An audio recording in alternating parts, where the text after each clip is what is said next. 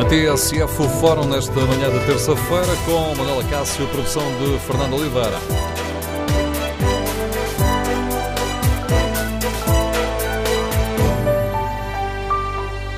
Bom dia. No Fórum TSF hoje debatemos alertas sobre a sustentabilidade da Segurança Social. Queremos ouvir a sua opinião. Ficou preocupado com o aviso de que o sistema poderá entrar em déficit daqui a 13 anos se nada for feito? O número de telefone do Fórum é o 808-202-173. 808-202-173. Queremos ouvir a sua opinião. E os partidos deveriam dar eh, prioridade a este problema? Deveriam tentar um consenso para uma solução de longo prazo, como, aliás, tem pedido por diversas vezes o Presidente da República? O número de telefone do Fórum é o 808-202-173, 808-202-173. Queremos ouvir a sua opinião. Durante a manhã os nossos telefones estiveram com alguns problemas, por isso muitos ouvintes tentaram inscrever-se, uh, não conseguiram, mas problemas resolvidos. Se ligar a partir deste momento, aí será atendido e fique inscrito um, logo para participar no Fórum uh, TSF. Se preferir participar no debate online, pode escrever a sua opinião sobre este tema no Facebook da TSF ou na página da TSF na internet onde pode também responder ao inquérito. Perguntamos se os partidos devem tentar uma solução de longo prazo para a sustentabilidade da segurança social. Ora, as respostas dos um, ouvintes que já responderam a este inquérito é muito clara. 93% dos ouvintes consideram que sim. Queremos ouvir a sua opinião. Iniciamos este debate com a ajuda do Ministro Vieira da Silva, responsável pelo trabalho, solidariedade e segurança social. Sr. Ministro, muito bom dia. Obrigado dia. pela sua disponibilidade nos ajudar aqui a refletir sobre um problema que nos diz a respeito a todos. Sr. Ministro, olhando aqui para os dados hum, do relatório sobre a segurança social, devemos temer pelas nossas reformas a partir de 2030? Imagino que seja esta uma preocupação de muitos dos nossos ouvintes. Ou este tipo de preocupação, neste momento, não faz qualquer sentido? Muito bom dia. Eh, como sabe, todos, todos os anos, em anexo ao Orçamento de Estado, é apresentado um relatório sobre a sustentabilidade da segurança social. Eh, o último relatório que foi apresentado para o Orçamento de 2017, as previsões de longo prazo que faz é que eh, poderão existir déficits no sistema previdencial, que é o chamado sistema contributivo, a caminho dos anos 30, ainda que exista uma almofada de segurança que, eh, se fosse utilizada, só, só levaria à existência de desequilíbrios lá para os anos 40 deste século. Um, bom, isto são previsões e, e, portanto, são, são estimativas que são feitas para ter uma ideia de um ano para o outro, elas podem ser corrigidas, uh, por exemplo, pelo, pelo, facto de a situação de partida que vivemos uh, melhorar ou piorar. Portanto, quando a economia recupera e se comporta de uma forma mais favorável, isso traduz logo numa melhoria também das expectativas de longo prazo. Obviamente que este, que este, esta questão, que já vem sendo discutida há muitos anos, sobre a sustentabilidade da segurança social, é uma questão que temos, temos de dedicar sempre uma atenção grande. Agora, não é uma questão que possa ser discutida uh, exteriormente ao resto das questões que são importantes para o país. A segurança social não existe numa bolha separada da economia e separada da sociedade. O desempenho Aliás, da economia é o fator essencial. É, é um fator eh, essencial porquê? porque uh, quer as receitas que a Segurança Social tem são oriundas da economia, nomeadamente são oriundas dos salários que são pagos, eh, de uma forma largamente maioritária, são os salários que geram contribuições que geram depois as receitas da Segurança Social e as despesas são as despesas com as pensões, com os subsídios de desemprego, com os subsídios de doença, portanto são, são também elas muito associadas ao funcionamento da economia aquilo que aconteceu nos, no, já no passado e, e, que este ano tenho, tenho uma convicção grande de que se vai reforçar é uma tendência para a melhoria do equilíbrio do sistema. Porquê? Porque as contribuições, fruto da recuperação do emprego, estão a crescer, ainda ontem tive a oportunidade de divulgar essa informação, estão a crescer a 5,5% nos, nos primeiros quatro meses desse ano. deste ano, o ano 2017. Isso é, é, é, claramente acima do crescimento da despesa e muito acima do que se verificava, do que se verificou durante praticamente uma década. O que quer dizer que eh, este crescimento que nós temos tido e que estamos a ter de, do emprego traduz-se num crescimento da massa salarial global, da economia e também das contribuições, e isto faz com que uh, o sistema de segurança social tenha um impulso de correção, de melhoria. Uh, por outro lado, uh, é evidente que existem desafios significativos. Uh, um, desafio, um desafio importante é o desafio da demografia. Nós estamos com uma evolução negativa do ponto de vista demográfico, ainda que tenhamos alguns sinais mais positivos no passado mais recente, mas caiu muito a natalidade, felizmente a esperança de vida aumenta, mas esse felizmente traduz-se num desafio financeiro para o sistema de segurança social. Portanto, esses desafios não podem ser ignorados, não devem ser ignorados. É possível melhorar a situação? Eu julgo que sim. É, é possível, uh, como, como aconteceu, no, então, como está a acontecer no, neste passado mais recente, é, é possível uh, que as bases de equilíbrio do sistema de segurança social sejam reforçadas. Uh, como é que isso é possível? Nós temos, apesar dessa evolução demográfica negativa, nós temos mais de 1 milhão e 200, 300 mil uh, pessoas que estão em idade ativa, ou seja, não estão naquela idade em que estão a estudar ou que estão ou que já são reformados e que não estão no mercado de trabalho. Muitos não estão porque não podem, por razões diversas, de saúde ou outras. Outros não estão porque não encontram alternativas no mercado de trabalho para as suas qualificações ou para a disponibilidade que têm. Ora, se uma parte dessas, dessa reserva muito grande que ainda temos pudesse integrar o mercado de trabalho, isso era um impulso de uma grande dimensão para melhorar no curto prazo e no longo prazo a situação da segurança social. Portanto, eu tenho dito e continuo a pensar que é aí que está o essencial da resposta não toda a resposta, mas é aí que está o essencial da resposta. Depois podemos pensar em outras melhorias, eh, quer melhorias de desempenho do sistema, diminuir, diminuir de algumas despesas menos produtivas, de ser mais racional nas, nas respostas que damos e também começar a discutir de uma forma que não precisa, felizmente, neste momento, ser uma forma atabalhoada, precipitada, mas começar a discutir, por exemplo, se é vantajoso alargar as fontes de financiamento da Segurança Social. E o senhor e diz não... que tem uma resposta a essa, a essa, a essa dúvida metódica que coloca? Eu acho que, que, que, nós devemos trabalhar nesse sentido. Volto a dizer de forma cautelosa, de forma prudente, com uma discussão profunda. Felizmente, este, esta evolução positiva do emprego está-nos a dar uma janela de oportunidade para que essa discussão seja feita sem uma pressão de um risco iminente, porque ele não existe, de facto. Mas que uh, os desafios são grandes e, portanto, que, que justificam essa, essa, essa reflexão sobre se a Segurança Social deve ter outras fontes de financiamento para além daquelas que são as tradicionais. O ano passado, como sabe, já foi criado uma consignação de uma receita, uma parte da receita do IMI vai ser dirigida para o reforço do Fundo de Estabilização, não é para a receita corrente, é para o Fundo de Estabilização, ou seja, para aquela almofada que se destina a precaver situações que, eh, que mais difíceis que poderão advir daqui, daqui a uns anos. Portanto, esse, esse foi um passo que foi dado, eventualmente podem ser dados outros, não tenho neste momento uma proposta muito concreta, julgo que, que poderemos discutir outras, outras fontes alternativas, mas sempre de uma forma progressiva e considerando que o essencial é sempre o funcionamento da economia. Se não houver uh, crescimento económico, se não houver criação de emprego, não há nenhuma solução mágica.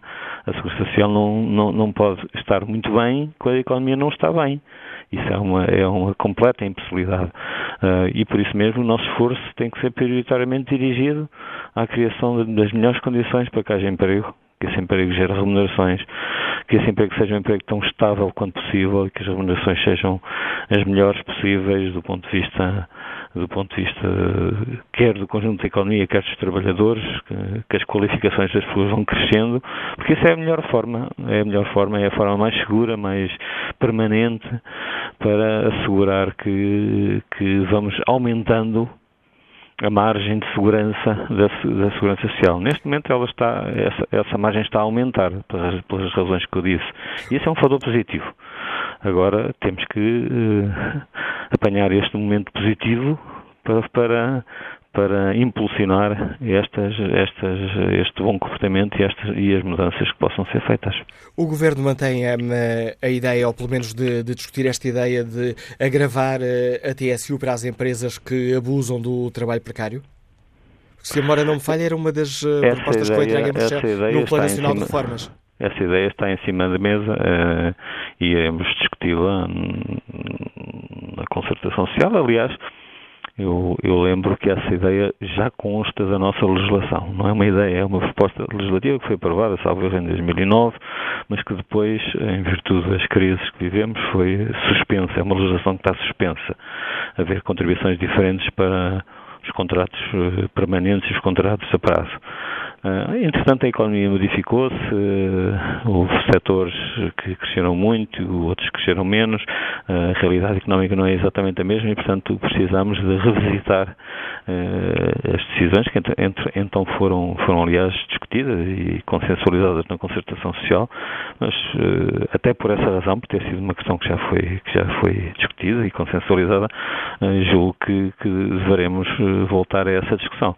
Mas sempre numa perspectiva de que o que precisamos é uma discussão séria, uma discussão uh, estruturada e não de uma discussão de, de, uh, feita à pressa, feita de forma precipitada, porque, porque felizmente estamos a criar condições para, que, para, para ter o tempo necessário para essa, para essa discussão e julgo que isso é extremamente importante. Esse é um tema, outros poderão existir, outras formas de financiamento associadas ao conjunto do, do, da atividade económica e não apenas à, à relação salarial salarial. Agora, eu, eh, é uma opinião que tenho já muito, continuo a defender que, mesmo com essas mudanças, não podemos nunca perder a relação que existe entre uh, o facto de uma pessoa descontar para a Segurança Social e depois ter direito a prestações. Essa é sempre a base de, de, um sistema de, de, proteção social. E julgo que não podemos abandoná-la porque isso faria essa eh, credibilidade do sistema. As pessoas sabem que pagam contribuições e que essas contribuições são exclusivamente dirigidas às prestações sociais a que elas poderão ter direito ou terão, terão direito. Já agora, desde antes de voltarmos aqui à TSU, mas para esclarecer eh, esta, esta questão, pondo as coisas muito terra a terra, quem se vai reformar daqui a 10, 12 anos pode pensar, ah, é que não vou ter reforma? Não, não, isso não, eu julgo que não faz, não faz sentido porque, repara, uh, as receitas da Segurança Social uh, são receitas, como como eu tenho dito e já disse hoje, são receitas que, que vêm da da massa salarial, dos salários que são pagos da economia. Portanto, uh, admitir que não existiria recursos para, para pagar as pensões era admitir que não havia contribuições no, na, no sistema de segurança social e, portanto, que a economia tinha entrado numa fase de, de agravamento muito significativo. Como eu disse, o último estudo sobre a sustentabilidade, eu creio que o próximo vai melhorar a situação, porque se nós criamos num ano cerca de 150 mil postos de trabalho, isso traduz necessariamente na melhoria da situação da Segurança Social.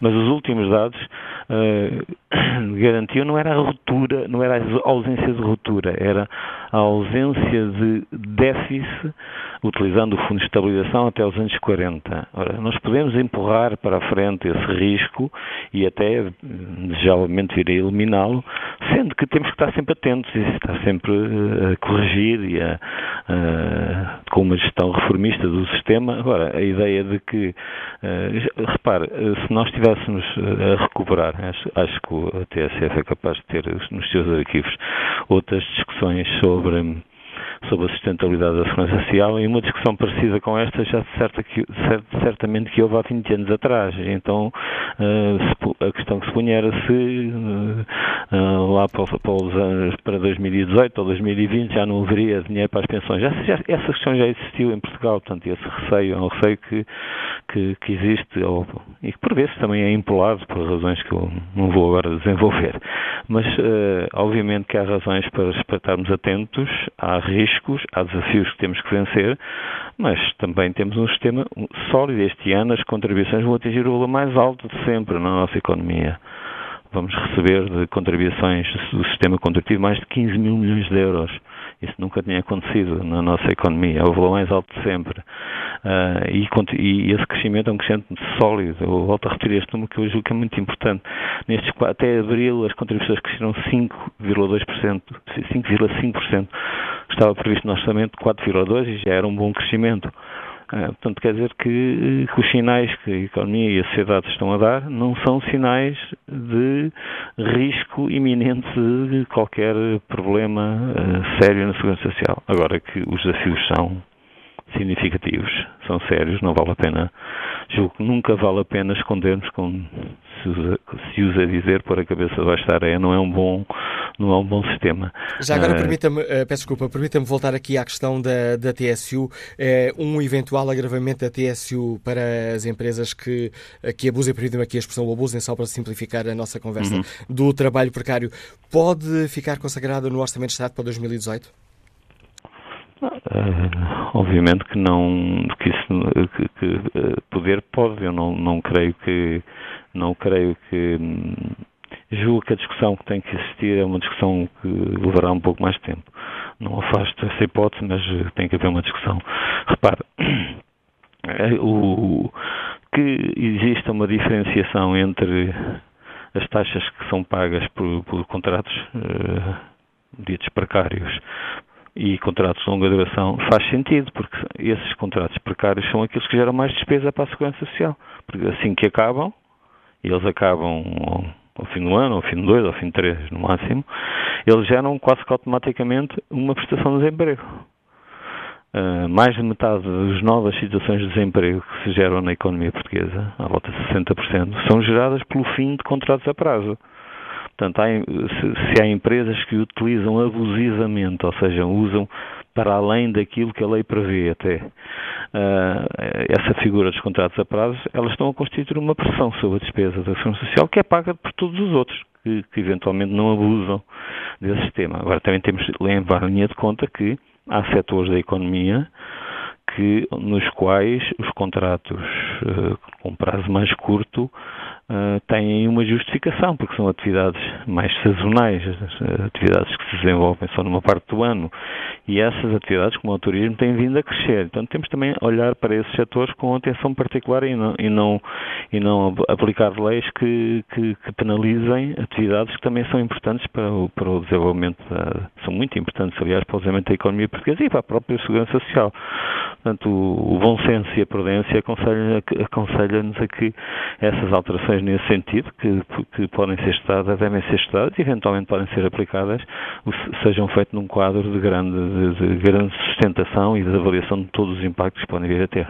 A ideia ontem avançada pelo Partido Comunista Português de criar uma nova contribuição para a segurança social por parte de empresas que têm menos recursos à mão de, de obra, pelas suas especificidades próprias, mas que têm elevados dividendos, pode ter hum, pernas para andar? Um, eu não, não, não afasto a hipótese de uma parte sempre minoritária da, do financiamento da Segurança Social ser, aliás, isso fazia parte do programa do Governo, ser uh, oriunda dos impostos sobre os lucros. Uh, não sou muito favorável a que se penalize as empresas que têm maior dinamismo tecnológico, mais inovação, que que estão na, na, vanguarda, estão na frente da, da, da, daquilo que é a modernização da economia, porque isso seria um sinal contrário àquilo que nós precisamos. Nós precisamos modernizar a economia, nós e todas as economias, e portanto dar um sinal de que quem moderniza mais rapida, rapidamente, quem tem, tem, tem máquinas mais eficazes, mais produtivas, deve pagar mais que os outros. É uma ideia que alguns defendem, mas que tem muitos riscos e poderia ser um sinal de, de antimodernização da economia que não me parece positivo. Agora, que aliás constava do programa eleitoral do Partido Socialista, a possibilidade de haver alguma repartição de, de, deste esforço contributivo. Agora, devemos, entre, entre aquilo que já existe hoje, que é as contribuições sobre os salários, e um, o imposto sobre os lucros. Agora, hum, qualquer mudança que exista deve procurar ser uma mudança que não penalize fiscalmente a economia. Porque a nossa economia já tem, eh, não tanto quanto alguns dizem, já tem uma carga fiscal e contributiva global significativa e nós também não, não podemos asfixiar a economia com, com carga fiscal e contributiva, devemos permitir que a economia respire e cresça e, e dentro do possível com um quadro de estabilidade da, da, do, dessa carga contributiva e da carga fiscal. Volto a dizer, um, a melhor solução é criar mais emprego. A melhor solução é ter mais salários. Essa é de longe a melhor solução. As outras soluções são sempre soluções adicionais, complementares, que podem ajudar a resolver o problema. Mas a grande, a grande uh, resposta é impedir que as pessoas tenham que emigrar, impedir que as pessoas se transformem em inativos quando podem ser ativos, que sejam desencorajados de procurar emprego porque há empregos para eles. Essa é a aposta que a sociedade tem que ter, porque ao fazê-lo não apenas melhora imediatamente o bem-estar das pessoas, como tem um efeito muito poderoso no longo prazo. Se, iremos ver daqui mais uns meses, mas mantendo esta taxa de crescimento de, do emprego que estamos a ter, vamos inevitavelmente observar um impacto positivo nos indicadores de sustentabilidade de longo prazo da segurança social. E é esse o caminho que, que eu julgo que é nesse entendimento que me parece que, que, que é importante que todos, todos convirjam.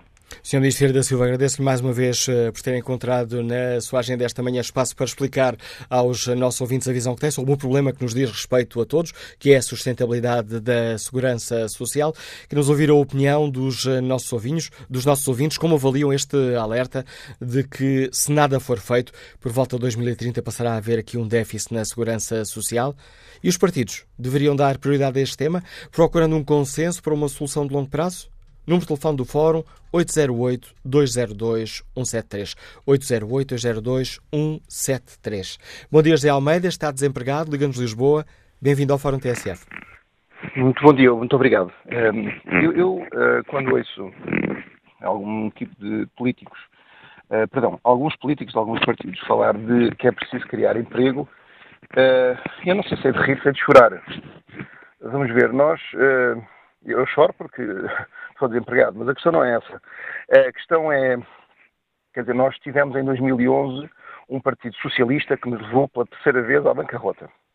Uh, que um partido socialista que foi salvo uh, aqui numa, numa, numa geringonça para se salvar, porque não se esqueça, já agora só para recordar os, os ouvintes, em toda a Europa os partidos socialistas desapareceram. Faltam os partidos comunistas. Portanto, nós somos um país. Mas já temos feito esse debate tantas vezes. Vamos aqui à questão da segurança social, por favor. Com certeza, mas, mas a Segurança Social tem a ver com isto. É porque eu não acredito que aqueles que nos trouxeram ao problema podem nos trazer a solução. Ou seja, uh, ter um país, é realmente o Sr. Ministro tem toda a razão, uh, o, o, emprego é a melhor maneira de poder termos umas finanças sólidas e que haja dinheiro para poder os trabalhos de agora, com os descontos de agora, possam pagar aqueles que já se reformaram ou vão se reformar.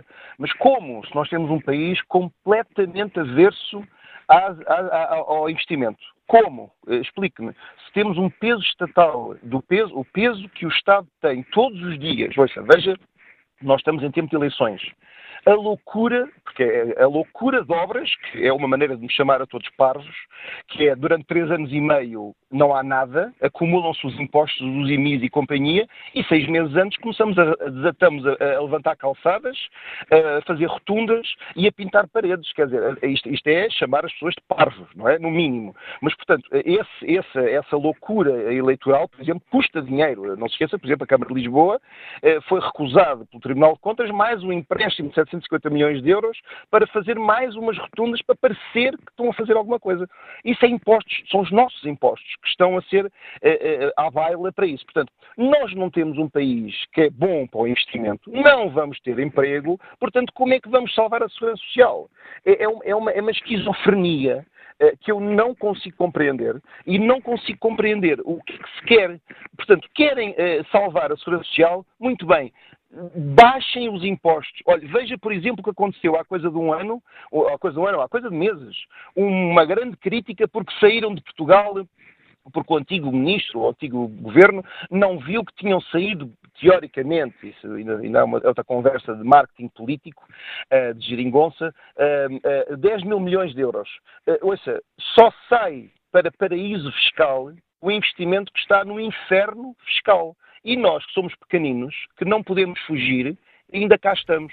Muito obrigado, bom dia. Contributo de José Almeida para este debate que hoje aqui fazemos. Sérgio Machado escreve esta opinião no, na página TSF na internet e no Facebook da TSF. A situação na Segurança Social não poderá colocar em causa os benefícios atuais. Tem a ver com o que se passa com a precariedade nas empresas privadas. Resolvida a situação dessas muitas dezenas ou centenas de milhares de cidadãos que, com os seus descontos, poderiam, em boa parte, resolver a sustentabilidade da Segurança Social, este seria um bom contributo. Luís Novaes escreve: Confesso que este problema já me preocupa mais. Se há dinheiro para garantir a sustentabilidade de tanta coisa, terá de haver para aquilo que é primordial. Caso contrário, certas empresas estatais e outros tantos bancos não têm razão de existir. Nesta primeira parte, tenho aqui menos espaço reservado à opinião dos ouvintes, mas prometo que na segunda parte haverá muito mais espaço para a opinião dos ouvintes, porque, tendo em conta os partidos que convidámos, eh, alguns deles só haveria disponibilidade para participarem nesta primeira parte do programa. É por isso que vamos escutar já a seguir a avaliação do PCP e do PSD e pedir desde já uma grande capacidade de síntese aos próximos eh, convidados. Bom dia, Diana Ferreira. Bem-vindo ao Fórum TSF. Gostava que eh, nos explicasse qual é a posição do PCP sobre esta questão. PCP defende que é preciso avançar com uma diversificação das fontes de financiamento da Segurança Social. Muito bom dia, eh, antes de mais, bom dia a todos os ouvintes. Um, exatamente, essa é uma das, das, propostas que o PCP tem, mas eu gostaria, mesmo numa capacidade de síntese, uh, de colocar aqui uh, algumas ideias fundamentais sobre a questão da sustentabilidade uh, da segurança social, que para nós são inseparáveis do reforço do seu, do seu financiamento. O problema, os problemas que a segurança social enfrenta não são problemas demográficos, ao contrário do que se tem dito ao longo dos anos, são sim problemas económicos económicos.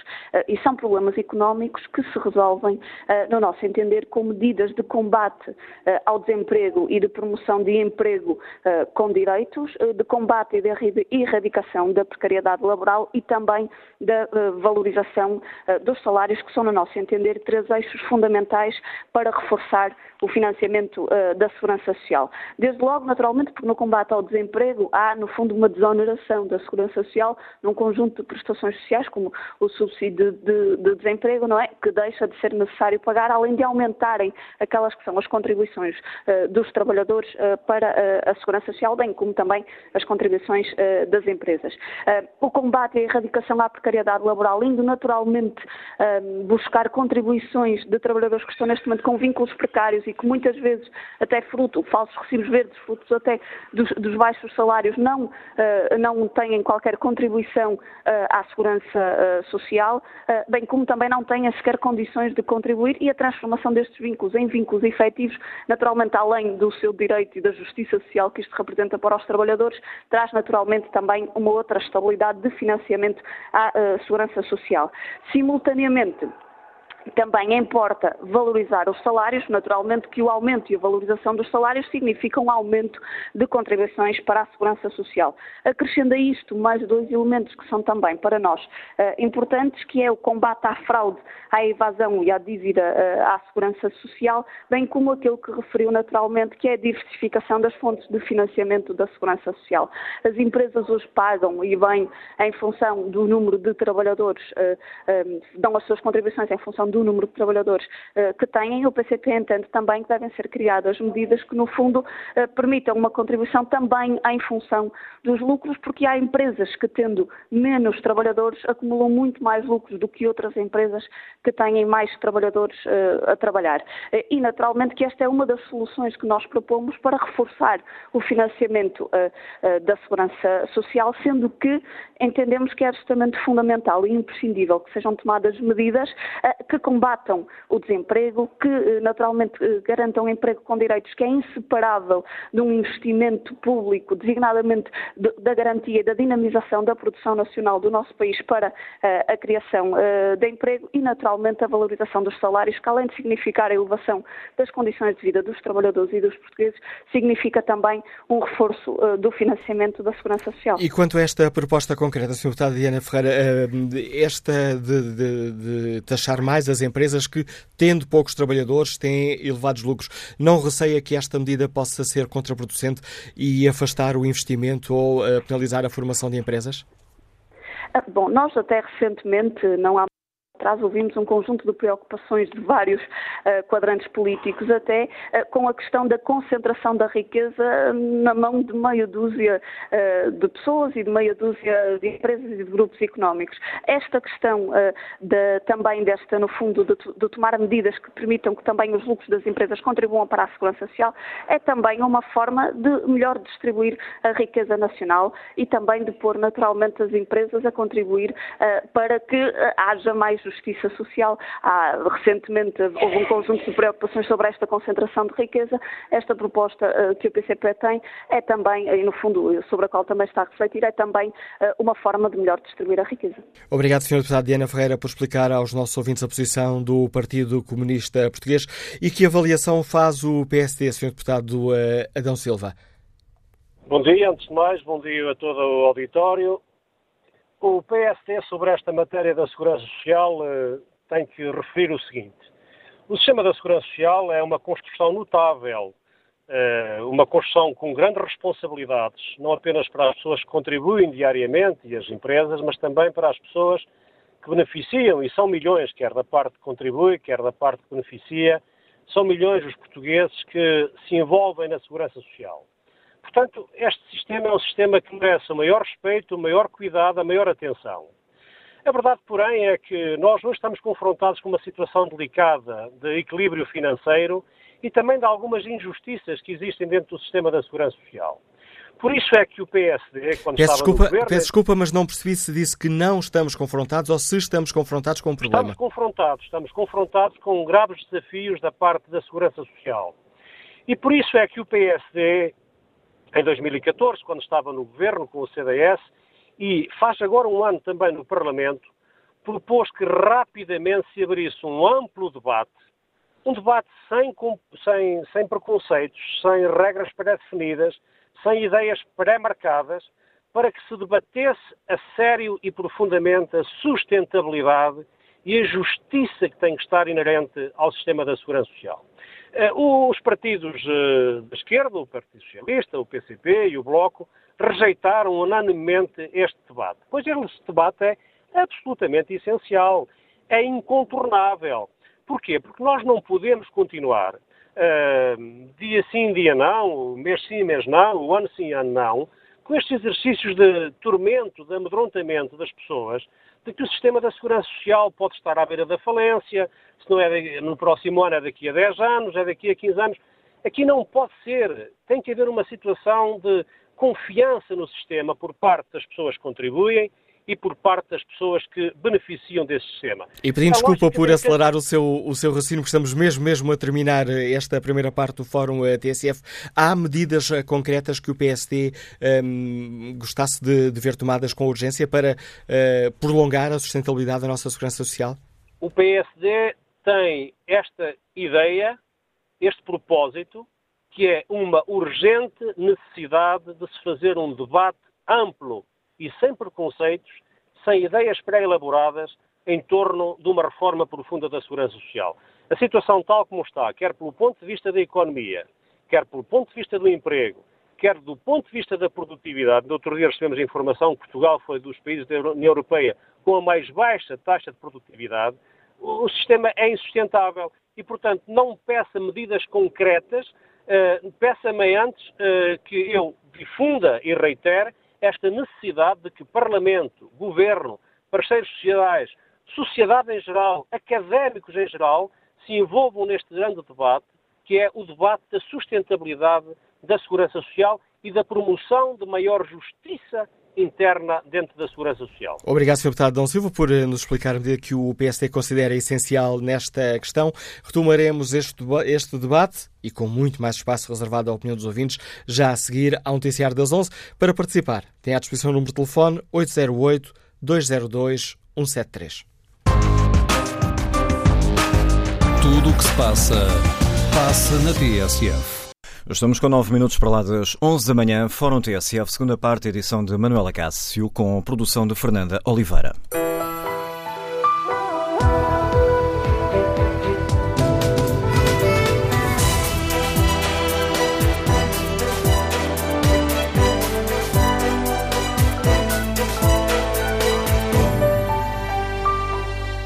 Bom dia, retomamos o debate sobre os alertas em torno da sustentabilidade da segurança social. Portanto, os nossos ouvintes ficaram uh, preocupados com o facto de uh, o sistema poder entrar em déficit daqui a 13 anos, nada for feito até lá. E perguntamos aos nossos ouvintes se os partidos deveriam tentar uma solução de longo prazo para a sustentabilidade da segurança social. É esta, concretamente, a pergunta que está na página da TSF na internet, no inquérito que fazemos aos ouvintes, e 91% dos ouvintes respondem que sim. E retomamos uh, o debate, olhando aqui o do, os ouvintes que participam no debate online, com Carlos Santos a escrever que o suporte da Segurança Social é efetivamente sustentado pelo trabalho. Infelizmente, esta fonte corre o risco de falir, porque enquanto existirem empresários que, em troca da oferta de trabalho, vão extorquir ao Estado as, uh, as contrapropostas, como incentivos à contratação, e após o término desse período despedem sem qualquer causa, então o saldo será sempre negativo. Acrescenta Carlos Santos, uma grande fatia do nosso tecido empresarial age desta forma e assim a precariedade da segurança social corre lado a lado com a precariedade laboral e, acrescenta Carlos Santos, falo por experiência. José Cavalheiro escreve que o suporte à segurança social uh, é quase exclusivamente feito pelos trabalhadores. Deixou de fazer sentido quando centenas de postos de trabalho foram substituídos por máquinas. Será agora lógico, justo e fundamental diversificar as fontes de financiamento. Por exemplo, o setor financeiro, que tem parasitado os bolsos de todos nós, porque não é obrigado a pagar uma pequena taxa por cada transação. A taxa Tobin, há muito anunciada na União Europeia, mas que continua a não existir. Uma segurança social estável é essencial para garantir a paz social e a estabilidade da economia.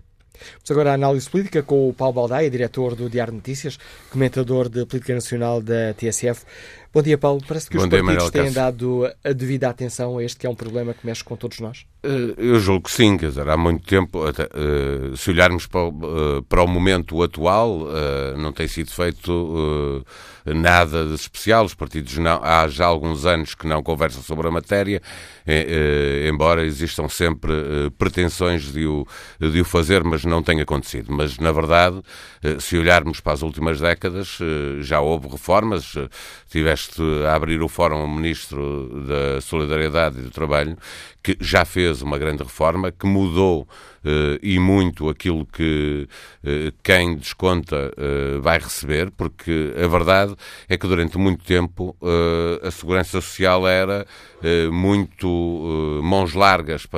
Chegou a haver uma altura em que a reforma era estabelecida de acordo com os melhores 10 anos dos últimos 15. Isso depois acabou, quer dizer, ainda conta para quem anda a descontar há 30 ou 40 anos, ainda há uma parte da reforma que é contabilizada com, com base nesse pressuposto, eh, mas agora eh, é eh, com base nas contribuições ao longo de, de toda a carreira, o que significa que as reformas, o valor das reformas baixou um pouco. Mas eu julgo que ainda há mais para, para, para fazer, de facto, faz todo o sentido que se discuta.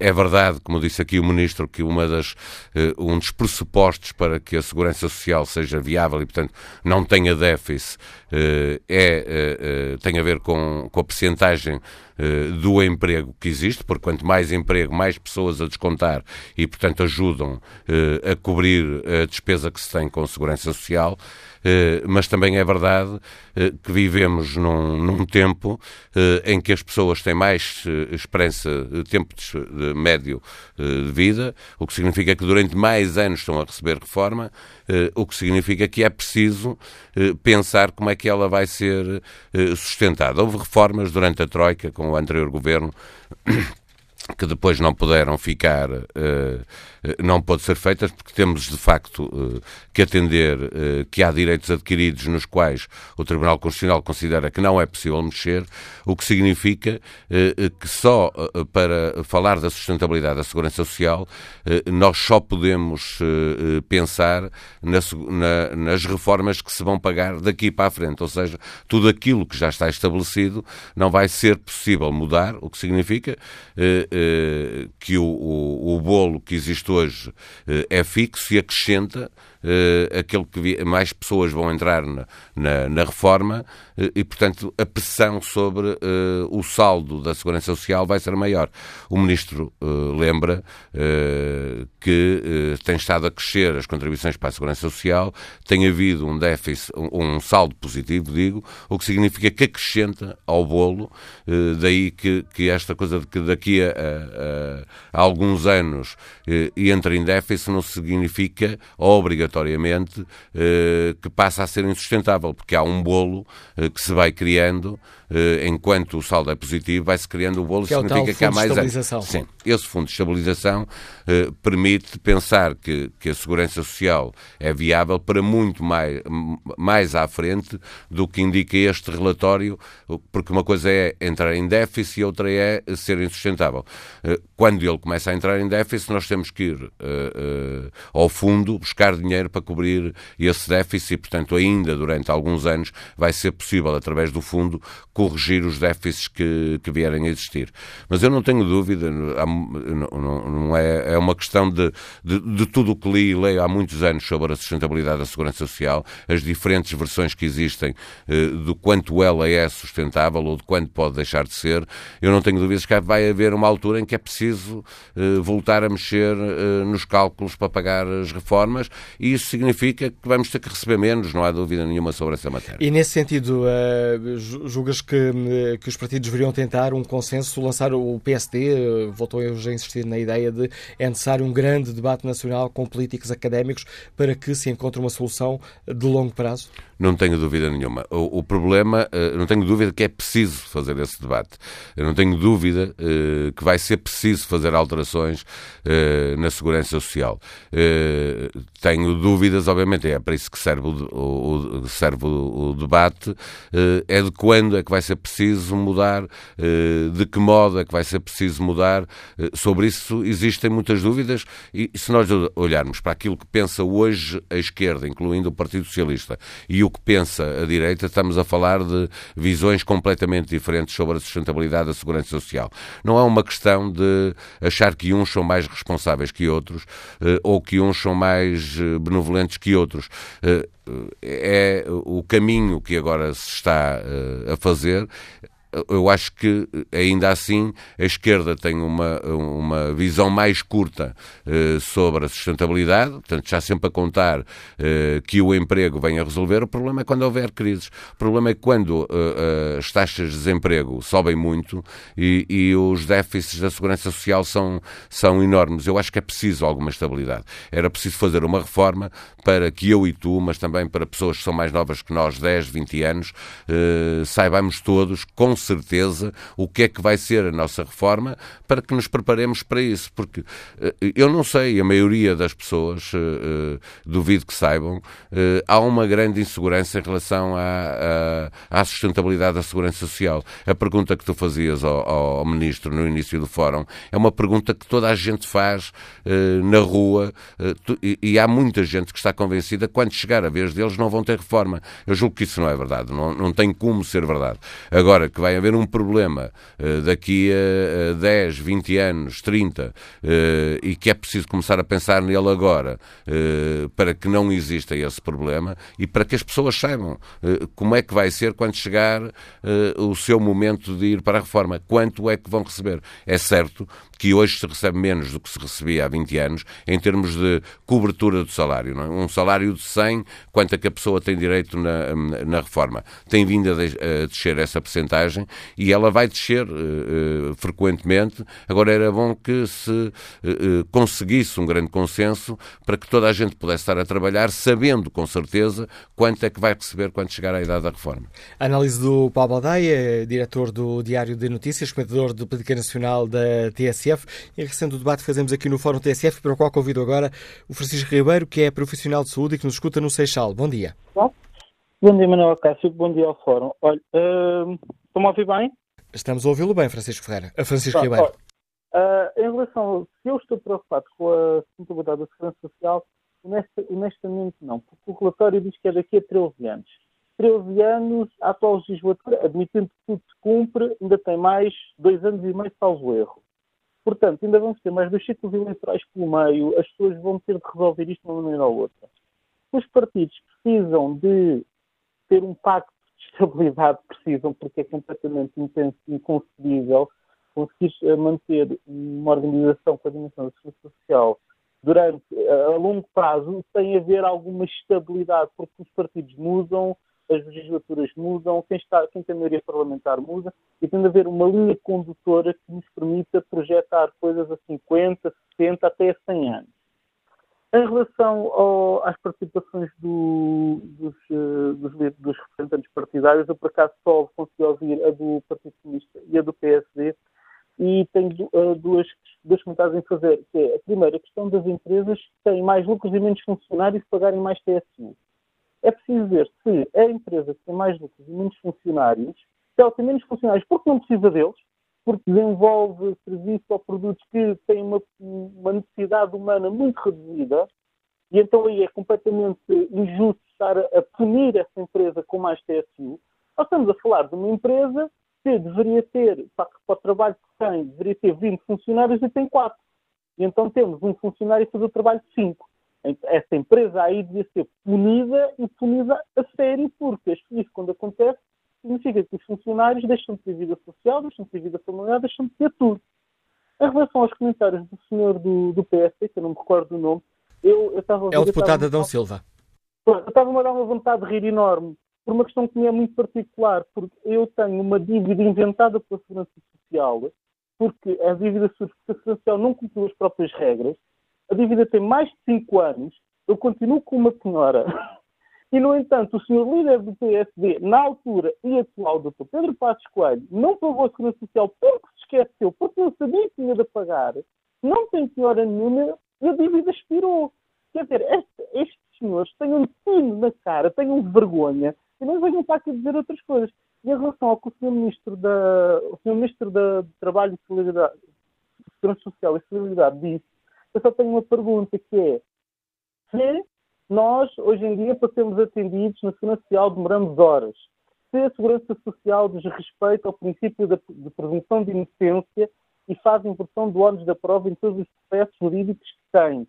Se não respeita o artigo 13 da Constituição Portuguesa, quando diz que ninguém pode ser beneficiado ou prejudicado em função de uma série de coisas, todos somos iguais perante a lei. Se isto tudo acontece, as pessoas não têm, neste momento, respeito. A Segurança Social não tem credibilidade nenhuma. E o que acontece é, não, não é aumentando as TSUs que as coisas vão melhorar. O que acontece é que tem de ser tornado atrativo ao contribuinte pagar a Segurança Social. Porque uma pessoa de recibos verdes e que ganhe, vamos utilizar 2 mil euros por mês, ela vai ter de fazer, se quiser fazer retenção na fonte, vai fazer logo 500 euros de retenção na fonte, que é os 25% fica com 1.500 euros. Desses 1.500 euros, ela vai ter de pagar 30% de contribuição mensal à segurança social, que é qualquer coisa à volta de 450 euros. Ora, 450 mais 500, estamos a falar de 950 euros. Uma pessoa que ganha 2 mil euros por mês fica com um, um, um ordenado líquido cerca de 1.050 euros por mês. Agora, explique-me como é que uma pessoa com um ordenado líquido de 1.800 euros, 1.050 euros por mês, sustenta uma casa, sustenta um filho, mesmo que seja um casal e tenham os dois mais ou menos este rendimento, ninguém consegue sustentar um filho nestas condições. E depois queixam-se não há demografia, queixam-se não há reconhecimento da população. Não. Isto tem a se tornar atrativo, porque a pessoa paga estes 450 euros à Segurança Social todos os meses, mas depois ainda vai ter de pagar ao cavalo as todas. Tem um problema de tudo, vai ter de pagar a taxa moderadora, tem de, ir ao, tem de ir ao médico, vai ter de pagar a consulta do médico, precisa de uma consulta de especialidade, ou tem 100 euros ao, ao privado, ou tem um seguro de saúde, ou então tem estar 4 meses à espera, precisa de um medicamento, se tiver o azar do medicamento não ser comparticipado, lá sai o resto do ordenado. As pessoas não têm por onde se virar. Eu acredito neste momento, dos tais mil 1 milhão, 300 mil, não sei quantos, o senhor ministro falava de pessoas em idade ativa que não contribuem para a segurança social porque não estão no, no ativo, eu acredito que elas estão numa economia paralela, que estão de maneira de sobreviverem. E obrigado, Francisco Ribeiro, por seu contributo para este Fórum ETSF. Passo a palavra ao engenheiro Filipe Santos, que está em Vila Franca. Bom dia. Olá, bom dia. Olha, eu faço uma, parte de uma geração que se sente relativamente entalada uh, aqui no, entre outras duas. Uh, nós realmente assistimos e comemoramos recentemente o 25 de abril de 1974 e uh, herdamos um sistema que, quanto a mim, é bastante generoso de educação universal, saúde universal, reformas e segurança social, tudo serviços universais e bastante generosos. As pessoas que fizeram a revolução, eu, quanto a mim, serviram-se. Serviram-se da possibilidade de criar um sistema. No entanto, esse sistema é generoso demais e ciclicamente vai gerar estes stresses, estes, eh, estes desfazamentos entre aquilo que é possível e aquilo que é real e aquilo que é ideal e que possivelmente nós nunca vamos conseguir lá chegar. Portanto, nós temos reformas muito generosas, isto não, não, eu não estou a falar materialmente, não estou a dizer que as pessoas ganham muito de reforma, eu estou a dizer é que eventualmente este sistema não permite pagar reformas tão elevadas. Eu costumo dizer aos meus amigos que uh, só espero ter a felicidade de morrer antes de me reformar, porque não tenho qualquer esperança de vir a ter uma reforma que me permita viver com dignidade. Eu assisto ciclicamente e falo com pessoas que se reformaram com a idade que eu tenho hoje, 45 anos, e, e, e têm uma esperança de vida na casa dos 80 anos. É preciso desmistificar a ideia de que as pessoas pagaram e têm direito à reforma. Não há nenhum sistema que permita capitalizar as entregas que estas pessoas fizeram para, viver, para depois poderem usufruir de um sistema de reforma durante 35 anos. É preciso desmistificar isso. As pessoas dizem que pagaram, fizeram os descontos e que têm direito. Não. As pessoas pagaram, fizeram os descontos, contribuíram para um sistema que é solidário e esse sistema, por ser solidário, tem que atender a todos. E não tem que lhes devolver aquilo que eles receberam, porque nem sequer é possível pagar as reformas com aquilo que as pessoas entregaram.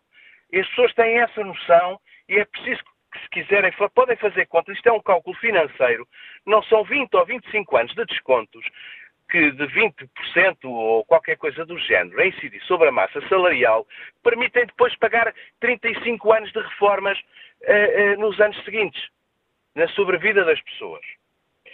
Uh, o nosso sistema de legislaturas quadrienais, infelizmente, não convida, não permite que os nossos políticos vejam para além dos quatro anos.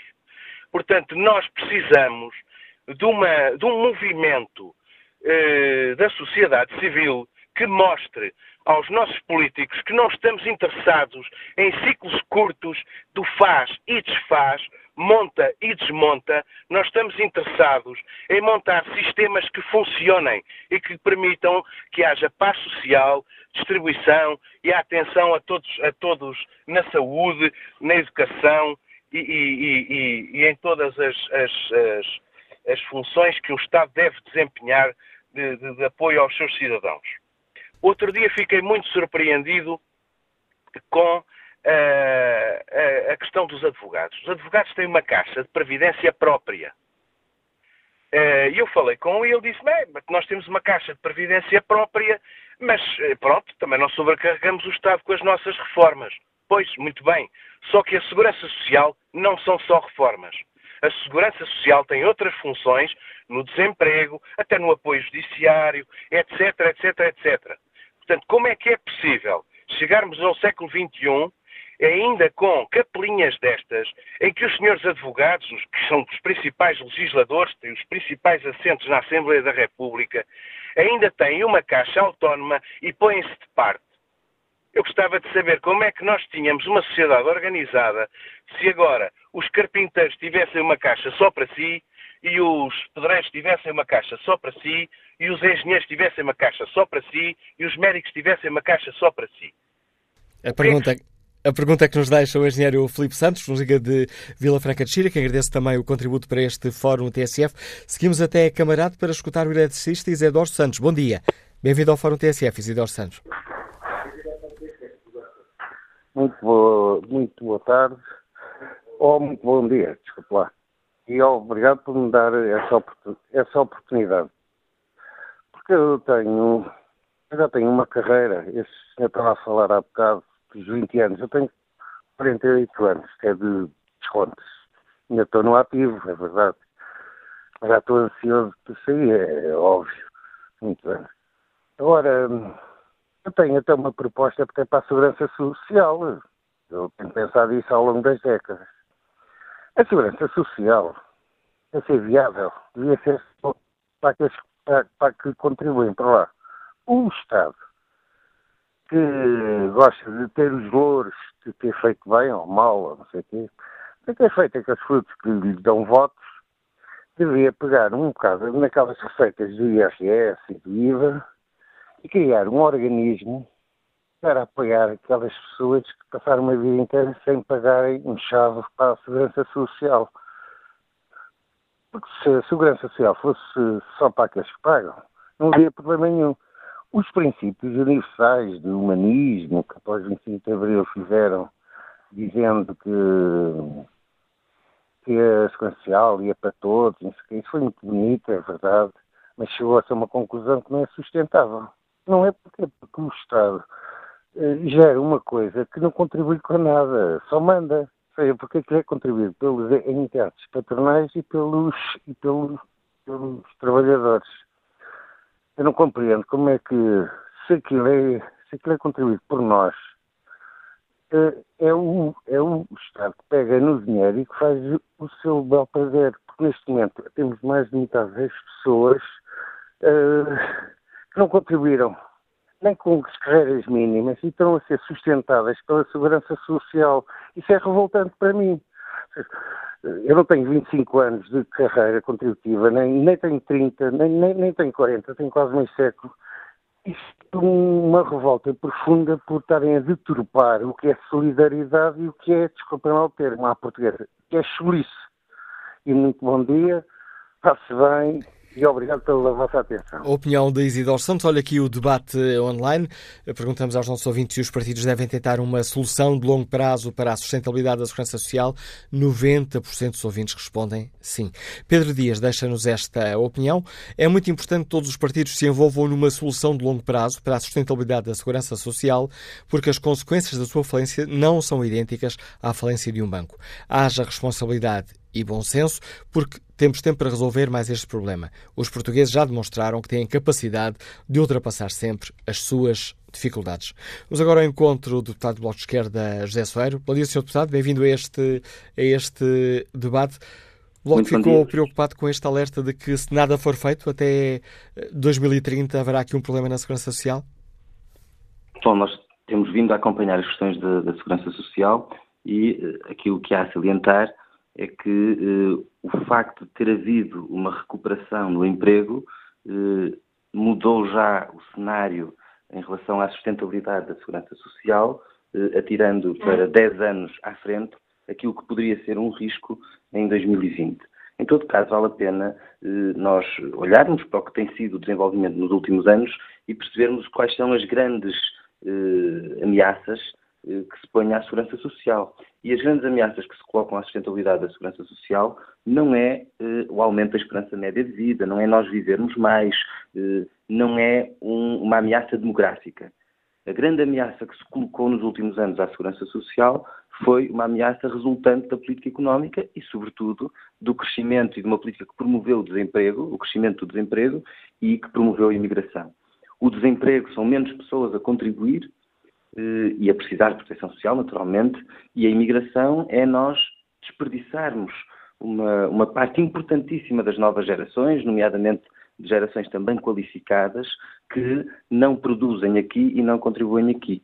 E, portanto, se nós queremos eh, combater estas ameaças e garantir a sustentabilidade da segurança social, eh, o que nós precisamos é promover mais emprego para termos mais gente a contribuir, é combatermos a precariedade e, sobretudo, a informalidade porque a precariedade, sobretudo quando, quando está relacionada com o trabalho informal, é também eh, ausência de contribuições e é vincularmos as pessoas ao sistema, nomeadamente repensando as formas de proteção social e alargando a proteção social, não diminuindo, alargando a proteção social para as formas que se generalizaram de, eh, prestação de trabalho. Temos estado a discutir, eh, nomeadamente, o regime de contribuições dos recibos verdes e, e, penso que isso é que é, é, o essencial. É mais emprego, é o combate à precariedade, é vincular pessoas ao sistema, é evitar a imigração para termos aqui mais pessoas a trabalhar, a produzir e a contribuir. E é também, e é também necessário, peço desculpa, é também necessário Sim. diversificar as fontes de financiamento da Segurança Sim. Social? Era aí que, que ia chegar também. Nós temos defendido que, hum, de facto, faz todo sentido nós pensarmos que novas fontes de financiamento da segurança social devem existir eh, para hum, responder às transformações na economia, às transformações na própria produção de valor.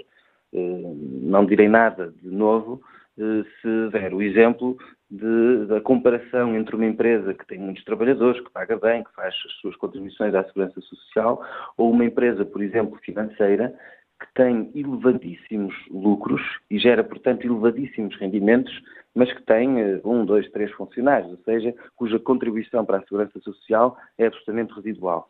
Hum, portanto, há uma injustiça no modo como os diferentes setores da economia estão a contribuir para a segurança social.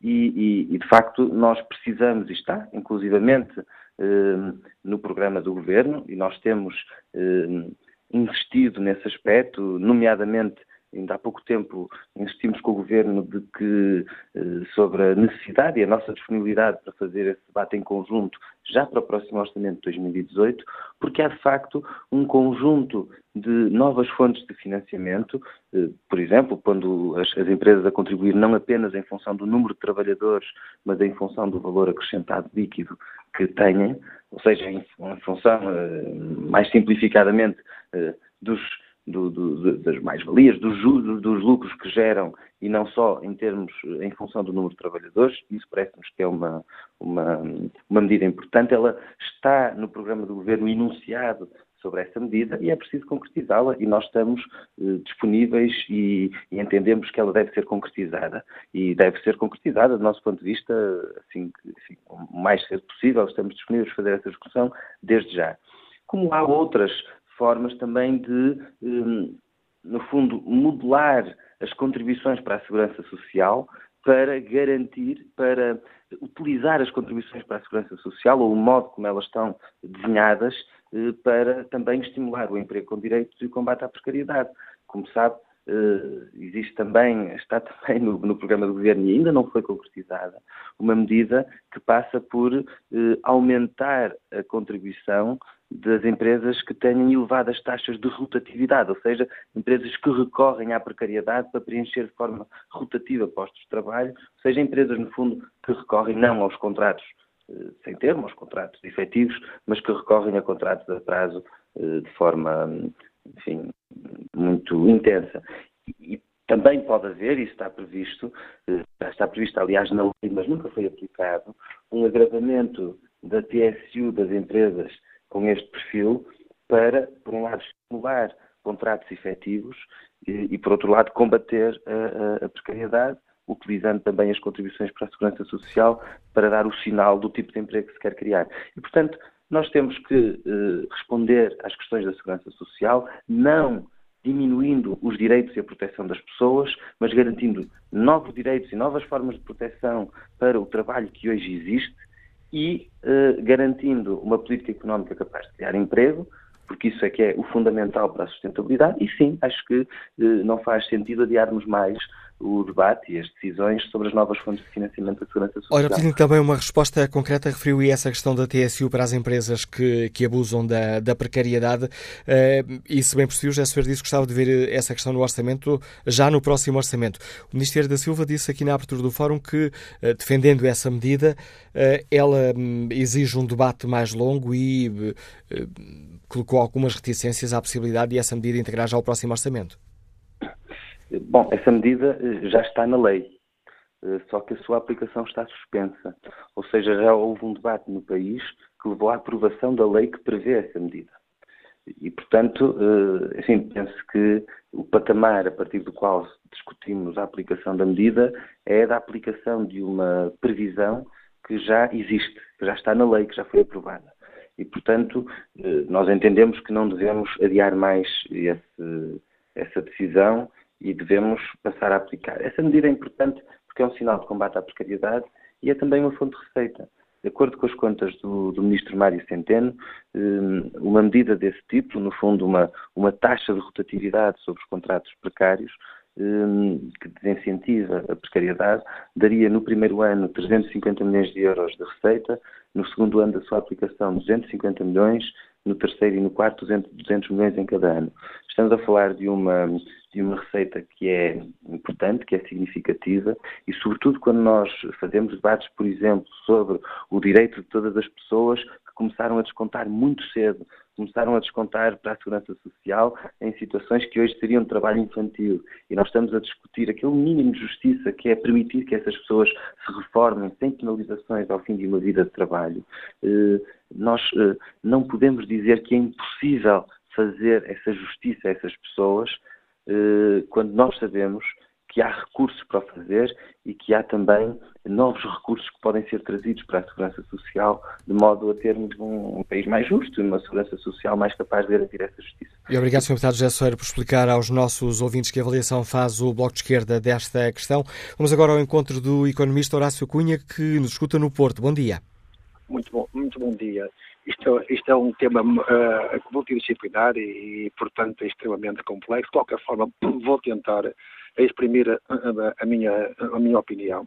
Eh, começando pela, pela, distribuição, é um problema de facto muito grave, porque a, geração dos 60 anos, que é aquela geração que eu pertenço, eu posso lhe dizer que nós somos 1 milhão e 200 mil e de 1 milhão e 200 mil, 802 mil começaram a trabalhar aos 10 anos. Eu posso dizer que até oficialmente comecei a trabalhar aos 10 anos. Oficialmente com, com uma chancela do Estado português e comecei a descontar aos 12. Quer dizer que aos 60 anos, quando eu formei, tinha 48 anos de desconto. 48 anos, quando eu fui penalizado com 18% fora o fator de sustentabilidade. Pronto, isto são factos, não são, não são, eh, não são ideias, são factos, eu não conto para nada, nem estou, nem, nem, mas é para servir de exemplo, de facto, o que é o problema, digamos, da distribuição. Eh, e, portanto, quer dizer, eh, realmente não sei se fará alguma justiça, porque acho que ninguém se sentiria bem se estivesse nessa circunstância. Mas isso não sou importante. O importante é o seguinte: é que a Segurança Social, durante muitos anos, como sabem, houve aquelas pessoas, e muito bem, o Estado distribuiu pelas pessoas que nunca trabalharam, que nunca descontaram, mas que trabalharam a vida arduamente, os pescadores, os agricultores e não sei quantos mais, e, depois, e mesmo donas de casa, etc., e por uma questão justíssima deu deu uma reforma mínima. Simplesmente isso foi uma decisão política que as pessoas nunca descontaram. Isso foi justo e mais do que justo. Simplesmente isso ficou em cima de alguns só, ou seja, da segurança social. Quando se é uma decisão política, isso devia ter ficado em cima de todo a nação portuguesa e não necessariamente sobre a segurança social. E isso, obviamente, que pesa nos orçamentos, nos, nos orçamentos subsequentes, porque há, há, distribuição, mas não houve, digamos, captação. Isto é apenas um, só focar este aspecto. Depois há um aspecto da robotização, eh, que de facto foi, que foi falado. Há o problema, do, há o problema do, do, do, outsourcing. Não vou, não vou entrar porque é um problema, digamos, muito mais profundo, muito mais complicado e que todos os países do mundo hoje, hoje o sentem. Eu, eu, eu, eu iria agora para a questão da equidade. E na questão da equidade, repara, o problema é um bocado o seguinte, eu posso dizer, e quando se fala de segurança social, que, portanto, quando se fala um bocado, um senhor que falou isso sobre, sobre, portanto, a Caixa dos Advogados, o problema é como é que vão buscar, digamos, os, os proveitos. E como o problema é que os, o, digamos, Portugal tem uma série, desculpando uma terminologia, de pautadas. E, por exemplo, uh, uh, obviamente que vão buscar uma parte, digamos, aos, aos processos e depois a seguir, portanto, é, é autossustentável dessa maneira. Ou seja, quando as pessoas vão, vão, vão aos tribunais, depois a seguir vão pagar mais, para depois a seguir, digamos, portanto, poderem beneficiar dessas, dessas reformas. Posso lhe dizer, por exemplo, na função pública, que ninguém fala, não, estou, não é nenhuma tábua, é uma constatação, repare, com uma esperança média de 20 anos, uma esperança média de vida, de reforma, tanto a, a, após a reforma, 20 anos, eu posso dizer, conforme as circunstâncias de descontado 36 ou 40, 40 pouco, muito pouca gente, que entre 17 a 47% tem que ser financiadas pelo Estado português, ou seja, por todos nós.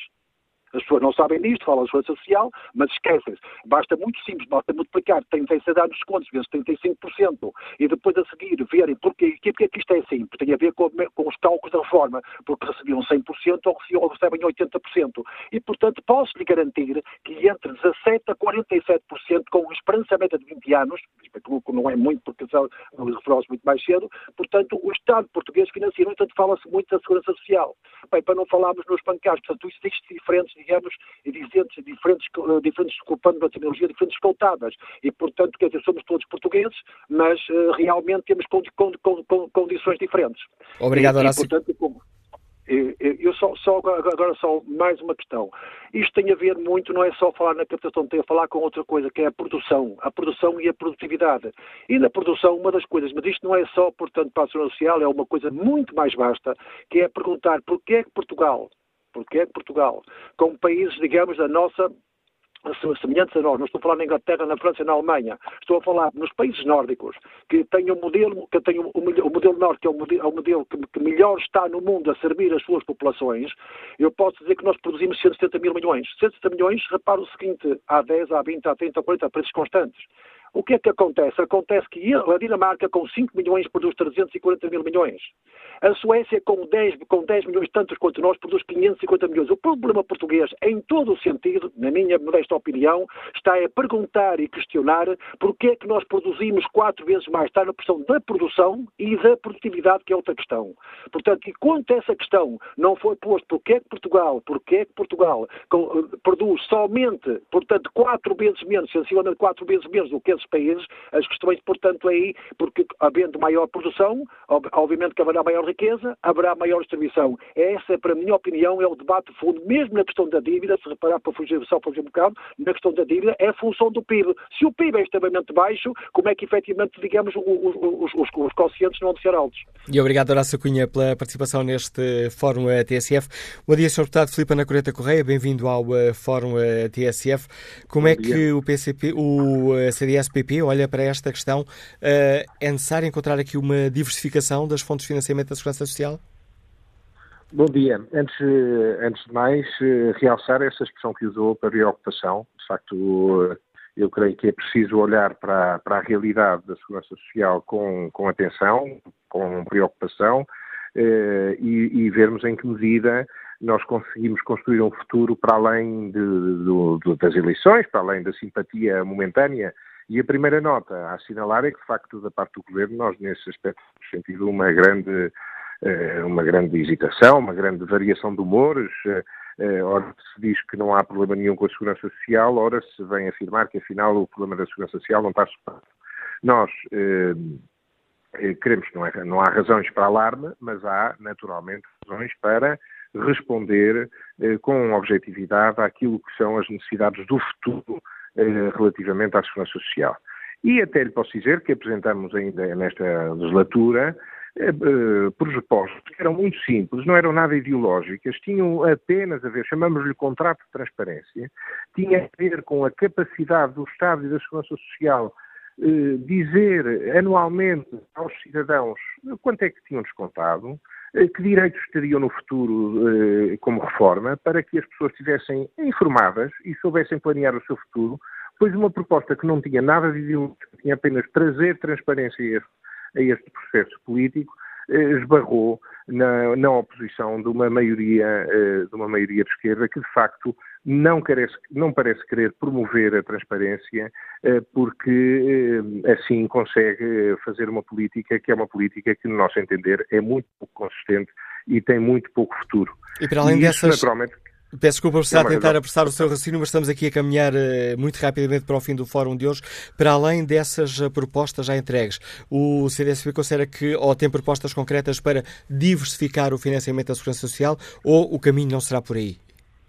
É, é, é, naturalmente que é, mas com muito cuidado, com muito cuidado, porque, por exemplo, ouvimos propostas da parte deste governo eh, para, para investir, a aplicar fundos da segurança social eh, na reabilitação urbana, em, em, atividades que são especulativas. Ora, é, é, eu creio que aí nós temos que ter muito cuidado, nós não temos direito de usar o dinheiro eh, de, das pessoas que têm uma expectativa de reforma para aplicar em, em, em risco e, em, e, e, fazer aquilo que no passado se fez, e depois ninguém presta contas, ninguém é chamado à responsabilidade e, entretanto, o dinheiro desapareceu. Isso é que nós não queremos que aconteça e, portanto, naturalmente, fontes alternativas de financiamento, com certeza, mas com toda a transparência, com toda a capacidade, todos os passos sejam muito, muito bem, eh, muito bem ponderados e, e muito bem explicados.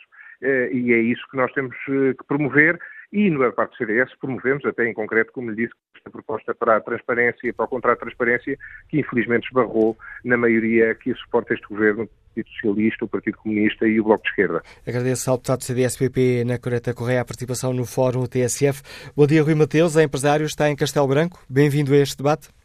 Muito bom dia. Consegue-me ouvir bem? Ah, em ótimas condições, pelo menos por enquanto. Muito bom dia. Antes de mais, deixe-me dar-lhe os parabéns pelo, pelo programa, que é magnífico. É pena é ser pouco tempo. Uh, relativamente ao assunto uh, em questão, eu como empresário, ainda por cima de 27 anos, deixa-me bastante preocupado, em primeiro lugar, porque a segurança social é de todos, não é de privado nem, nem de público, e acho que hoje em dia há uma guerra entre privado e, e público. A segurança social é de todos. E deixa-me preocupado porque a segurança social, uh, a nível de vida, acho que um, poderá ser curto Uh, por uma razão muito simples. Uh, não é para quem trabalha porque, e para quem desconta. Uh, hoje em dia a Segurança Social tem um grande encargo para quem não trabalha. E não falo dos desempregados, infelizmente. Falo relativamente a outros, a outros assuntos, como por exemplo rendimento de inserção social, que devia ser num curto espaço de tempo e cada vez é, é maior o, o tempo. e toda a gente sabe que isso é bem verdade. Depois, relativamente ao assunto, o problema não é os, um, o, o, o, trabalho, ou seja, haver poucos ou, ou, muitos desempregados para contribuir. O problema é que hoje em dia em Portugal temos uma faixa etária bastante uh, pequena a nível de, de, juventude. E, ou seja, quem trabalha, a juventude, uh, não é quem trabalha, como é óbvio, a juventude que, irá trabalhar é cada vez menos para face aos, aos reformados que irá haver no futuro. Ou seja, neste momento nós temos a reforma nos 66 anos, se não me engano. Quando eu chegar à reforma, irá seguir aos 80? Não faço a mínima ideia, deixo a pergunta. E irá, irei receber o quê? Porque hoje em dia qualquer pessoa recebe cada vez menos de reforma. Irá ser quê? Uma ninharia? Eh, deixa essa questão, ou seja, 35% do trabalho uh, que, que, se desconta do trabalho das pessoas uh, é, é, muito para aquilo que uma pessoa uh, vê os resultados finais. Acho que todos os partidos deviam se reunir e deixar as suas ideologias e os seus eleitorados de parte uh, e reunir e chegar a um consenso para o bem nacional. Todos, incluindo o Sr. Presidente da República, devia reunir os, os, os, representantes no Parlamento e dizer assim, meus amigos, vamos chegar a uma conclusão que a Segurança Social não pode continuar neste estado. Para o bem do futuro do país, porque, como a gente sabe, as crises são por ciclos, poderemos ter uma brevemente ou continuar na mesma, e a Segurança Social daqui a dois, três anos iremos ter a debater o, o mesmo assunto. E era só isto que eu tinha para E é com este apelo concreto que nos deixa o empresário Rui Mateus, nos Liga de Castelo Branco, estamos ao fim deste Fórum TSF. Na página da TSF na internet perguntámos se os partidos devem tentar uma solução de longo prazo para a sustentabilidade da segurança social e o inquérito que fazemos dá larga vantagem ao sim. 90% dos ouvintes gostariam de ver os partidos a tentar uma solução de longo prazo sobre este problema.